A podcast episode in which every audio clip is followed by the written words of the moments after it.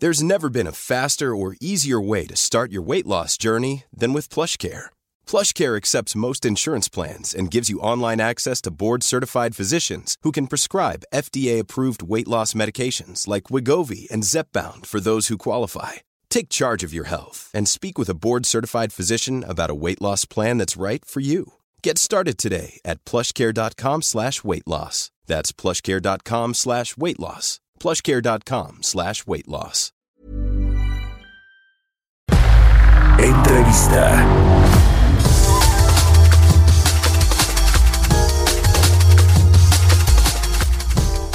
Ya estamos de regreso aquí en Bitácora de Negocios. Son las 6 de la mañana con 30 minutos tiempo del centro de México. Vamos a platicar con la diputada del PAN, presidenta de la Comisión de Hacienda y Crédito Público, Patricia Terrazas, a quien me da mucho gusto saludar en la línea telefónica. Hola Patricia, muy buenos días. Hola Mario, muy buenos días. ¿Cómo están todos ustedes? ¿Cómo está tu auditorio? Todo bien, muchas gracias. Eh, eh, afortunadamente acá en el Heraldo Radio estamos todos bien. Quiero, eh, hoy es el último día de sesiones, ¿verdad? En el Congreso. Así es. hoy, hoy terminamos este periodo tan intenso, pero pues ya estamos listos. Listos, ¿Qué, ¿qué viene? Porque, a ver, están estas papas calientes como la ley del Banco de México, la reforma, la iniciativa de reforma a la ley orgánica del Banco Central que propuso la bancada de Morena en el Senado por parte de Ricardo Monreal. Eh, ha habido pues mucha discusión al respecto. ¿Cuál es la, la, postura que se tiene ahí en la Cámara de Diputados en la fracción de El PAN? ¿Y qué crees que va a suceder con esto? Yo, yo creo que se va ya para el próximo año, ¿no? En febrero, eh, cuando se retomen pues las los trabajos legislativos. Bueno, mira, yo creo que es una es una iniciativa que requiere mucho más tiempo yo espero yo espero que tengamos esa oportunidad de analizarla con más tiempo porque mira escuchamos al gobernador del Banco de México que fue muy enfático en, en sus conceptos. Estuvimos el viernes en la tarde en una reunión muy pues no muy larga pero sí fue una reunión pues de tres horas aproximadamente. Ayer estuvimos con los banqueros tres horas y, y la verdad es que la cortamos porque tuvimos que correr a, a la ratificación de la tesorera de, de la federación y pues bueno, se nos juntaron las agendas. Y también por la premura de que ya estamos por cerrar el periodo. Pero también fue una agenda muy, muy importante, también duró tres horas. Y mira, eh, explicaron los banqueros así con manzanitas eh, cada uno de los conceptos, cada una de las preguntas que, hacían los diputados o las participaciones, porque hubo diputados y sobre todo en Morena que decían que afirmaban las cosas. No es que no creo que se viole la la, la independencia del Banco de México. No, a ver, es que por esto, esto, esto. Eh, el tema de, de, de que se puede mm, contaminar las operaciones que se tengan si se compran los dólares y por eso, o sea, se los explicaban así con manzanitas para que no quedara ningún reducto de duda en, en ese tema. Pero fíjate que nos falta escuchar, por ejemplo, y a mí, eh, tú lo habrás visto el día de ayer porque fue la nota, eh, la opinión de la Unidad de Inteligencia Financiera. Ayer Santiago Nieto tuiteaba de que no estaba de acuerdo en ese tema también, por ejemplo, pues hay actores muy importantes que, que, comentaron, por ejemplo, los mismos diputados de Morena, entre ellos Porfirio Muñoz este, Ramírez Cuellar, eh, tuitearon que no están de acuerdo en esa iniciativa.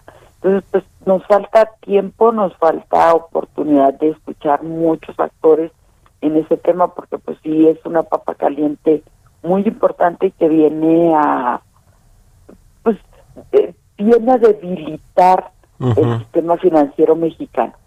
Entonces, pues sí tenemos que poner mucha atención en eso. Sí, lo pone en riesgo las reservas internacionales y en general la estabilidad del sistema financiero, justamente. Eh, eh, lo que nos digan de los Estados Unidos, diputada Patricia Terrazas, ¿cómo lo ven? Se dice que ya hubo comunicación por parte del Tesoro de los Estados Unidos, que podría venir la Reserva Federal también a dar su opinión con respecto a lo que se pretende hacer con la ley orgánica de Banco de México. Este asunto cómo interfiere, cómo incide en lo que se está discutiendo allá en la Cámara de Senadores y tendrá que irse a la de diputados. No, no, bueno, se tiene que considerar porque lo... Eh, eh, mira, en primer lugar, el Tesoro, Estados Unidos es el principal socio comercial de México. No puedes desestimar nada que te manden. Luego, eh, otra de las cosas importantes de ayer también fue un tema muy importante que estuvimos analizando, es la calificación. Ayer se manifestó Moody's sí, que se aprobaba que era un riesgo muy importante y que pues podría bajar la calificación del país. Y pues bueno, son muchas cosas que estos días han estado surgiendo y la verdad es que yo preferiría no dictaminar en tanto no escucháramos a todos los actores y pues ya es muy poco tiempo, o sea, la verdad de las cosas es que puedes tener un machote y puedes tener eh, ahí para llenar, pero creo que faltan muchos actores de participar en la toma tan importante de esta decisión de país. Pues sí, que eh, eh, pues qué importante va a ser que se escuchen a todas las voces, incluidas pues ni más ni menos que el Banco Central, la Junta de Gobierno del Banco de México, quien por lo menos tres de los integrantes de la Junta, incluido el gobernador Alejandro Díaz de León, pues ya se pronunciaron en contra de lo que pretende ser Ricardo Monreal y la bancada, la bancada de Morena en el Senado para pues reformar la, la ley de, del Banco de México. Por supuesto lo que dice la propia Asociación de Bancos de México, porque pues se, se eh, digamos, se habla de que además que se pretende beneficiar a los migrantes mexicanos que traen sus remesas en efectivo en dólares, pues también a los bancos que tienen que repatriar los excedentes en dólares en efectivo o colocarlos en el mercado, algunos pues el argumento es que no lo podían hacer. En realidad parece ser que nada más es uno, pero los banqueros también ya mostraron su rechazo eh, al, a, a esta iniciativa. Veremos qué sucede. Espero que no se vaya a aprobar hoy de forma express, que no creo, sería un despropósito en mi punto de vista. Pero eh, cambiando de tema, diputada, eh, ya se aprobó entonces ayer el nombramiento de la nueva tesorera de la Federación de Elvira Concheiro. Sí, anoche eh, se hizo la ratificación. En comisiones tuvimos la cita a las a, la a las 13 horas. Este se discutió, se discutió. La mayoría aprobó que ella fuera la tesorera y pues estuvimos anoche en el pleno, pasó al pleno y ya no se tomó protesta ahí. Sí, sí, ya fue, ya fue un tema agotado. Sí, sí, sí. Pues ahí está, la, con la, la mayoría entonces se aprobó el nombramiento, la designación del presidente del observador. La verdad es que hay que comentarlo, pues no eh, eh, había sido de los eh, anuncios, cambios en el gabinete que hizo el presidente López Obrador. Pues ah, digamos que una de las que creíamos que no cumplía necesariamente con el perfil, la experiencia o con pues todo lo que se necesita para ser un tesorero de la federación, pero bueno, pues ahí sí la planadora de Morena se impuso diputada. No, bueno, es que mira, ella es una académica muy renombrada, tiene doctorado, es investigadora, pero nunca ha estado en un puesto administrativo, este, va a manejar pues el tesoro de la Federación Mexicana, eh, la inversión, el pues e, e, es súper importante porque aparte son muchos millones en este país y pues cuando has manejado números te entra el eh, puedes cometer errores fíjate cuando has manejado números cuando tienes la preparación académica cuando tienes la experiencia y aquí pues todo todo cualquier acierto o cualquier desacierto pues son errores y bueno pues la verdad es que se le preguntó y se le insistió que si cuál era el plan de trabajo. Y ella comentó pues de manera muy relajada por llamarle de alguna manera que ahí estaba ya determinado cuáles eran sus funciones que no era un plan de trabajo adicional que ella iba a coordinar que había gente con muchísima experiencia y que era la que iba a hacer el trabajo. Pues bueno a mí me sorprendieron sus respuestas pero pues yo soy minoría y soy institucional y solamente soy la presidenta de la comisión.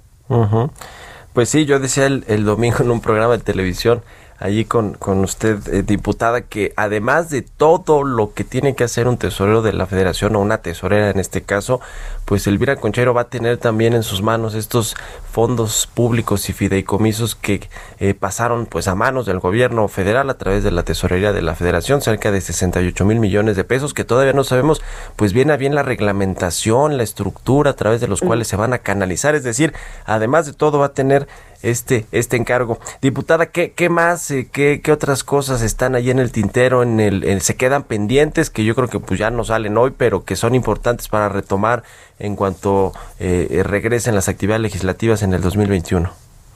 Pues mira, hay muchísimas cosas en el tintero y que yo quisiera que se retomaran y sobre todo porque vamos a estar iniciando un año muy, muy complicado, un año muy difícil en la materia económica por todo este tema de la pandemia y porque también no se han tomado decisiones eh, inteligentes para que mejore la, la economía del país. Sí. Yo me gustaría que se retomaran los temas de, de incentivos económicos hacia las empresas para que se generaran más empleos.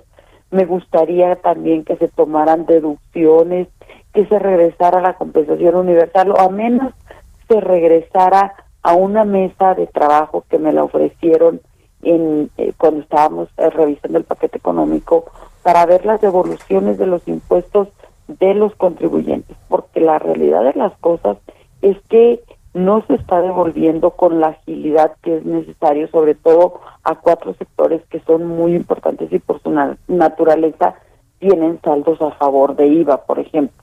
Es el sector primario, que es la producción básica de productos, es el sector alimentario, el sector farmacéutico y el sector exportador. Todos están batallando con el flujo de efectivo y para muchas pequeñas y medianas empresas ese flujo de efectivo significa la sobrevivencia de sus empresas.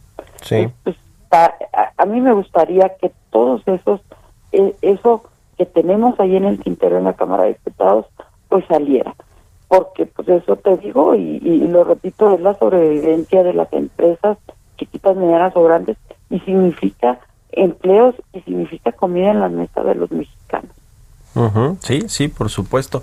Pues ya veremos si hay eh, apoyos, incentivos económicos para fiscales, financieros para el próximo año en, esto que va a ser el rebote técnico de la economía, pero no necesariamente una recuperación, sobre todo también si no se controla el tema de los contagios, las hospitalizaciones y el, y el número de fallecidos por el COVID-19 pues ya lo estaremos viendo y lo platicamos. Le agradezco mucho, eh, diputada Patricia Terrazas, presidenta de la Comisión de Hacienda, allá en la Cámara Baja, que nos haya tomado la llamada y muy buenos días.